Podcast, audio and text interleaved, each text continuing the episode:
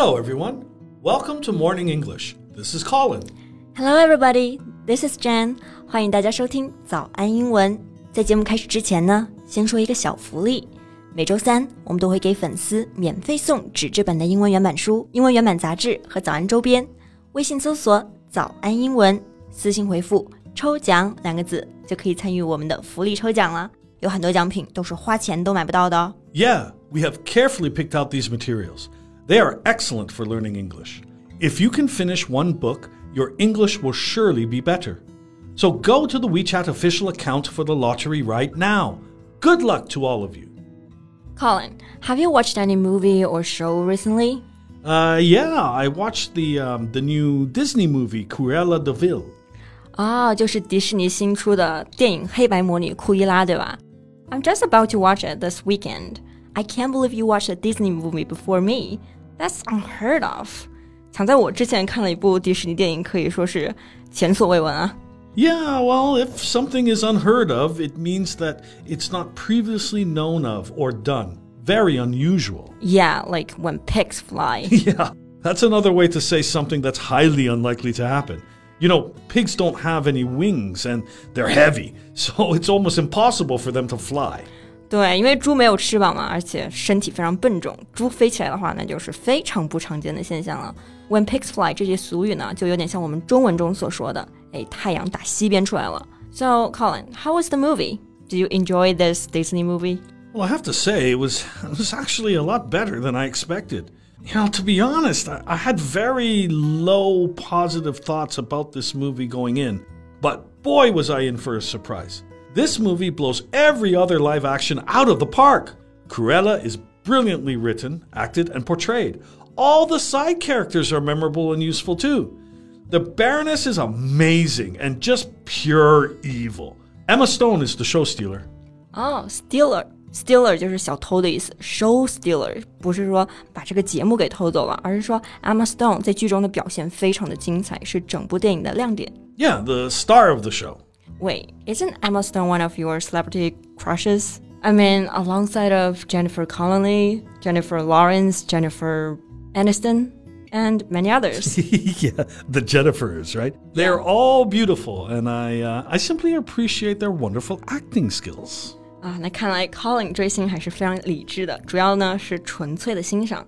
但是现在呢，有很多追星族就特别的疯狂，为了获取明星最新的照片，就会花钱请代拍。 What is that? Proxy shooters. Proxy 就是代理的意思。It refers to a group of people in the entertainment industry who specialize in shooting celebrities for others. You know, some crazy fans. Shooting. Uh, you don't mean normal shooting, right? They sneak photos and take stealthies? Yeah, stealthies 这个单词呢，就是由 stealth 鬼鬼祟祟和 selfie 自拍这两个单词合成的，就是表示偷拍。 Uh, a picture taken without the subject's knowledge, especially using a smartphone. Right，但是现在很多明星代拍越来越没有底线了。 What happened? Well, that's what we're going to talk about in today's podcast.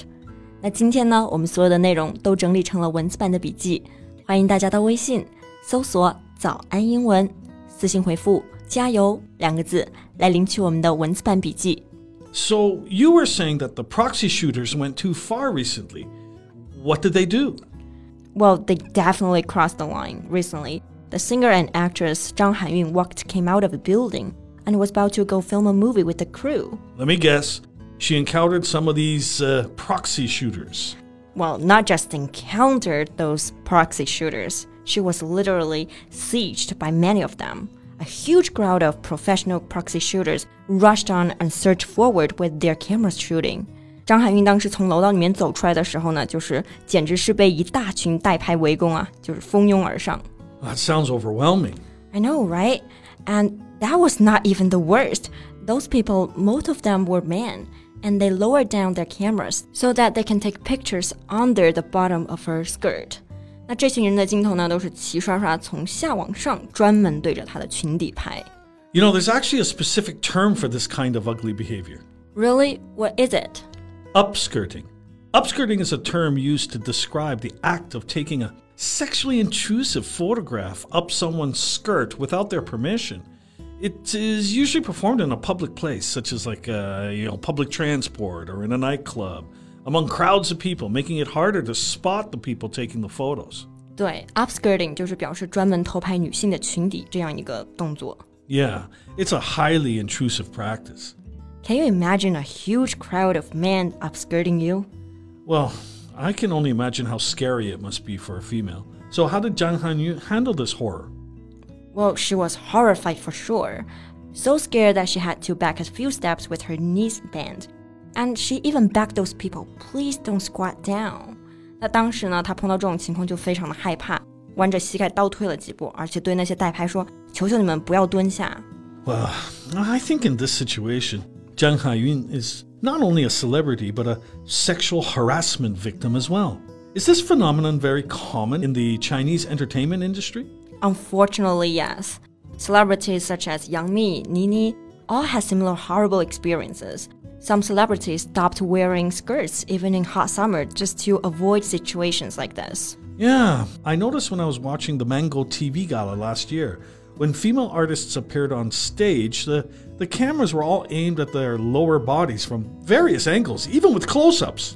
没错，包括在很多正规的电视舞台上，摄像师全程捕捉的是女艺人的这个裙底和大腿。他们一上场的镜头就对准了他们的下半身，但是呢，给同场的男艺人的镜头都是视觉非常正常的正面直拍。 I think it happens uh, not only on the stage of live galas, but also many TV shows and movies. Many photographers do this deliberately. Yeah, it shows no respect for female artists at all. You know, upskirting laws have come into force in the UK, and offenders face up to two years in jail, with the most serious put on a sex offenders register.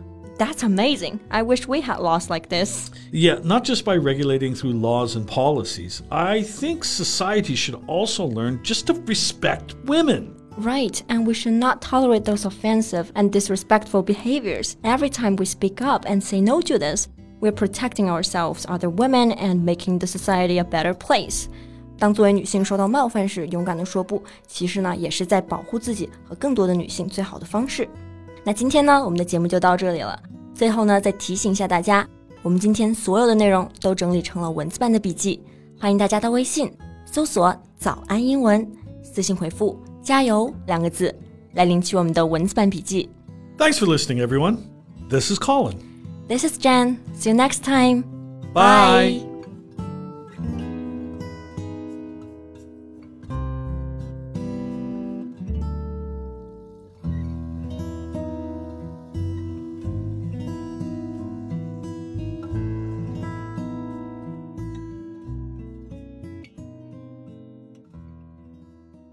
This podcast is from Morning English.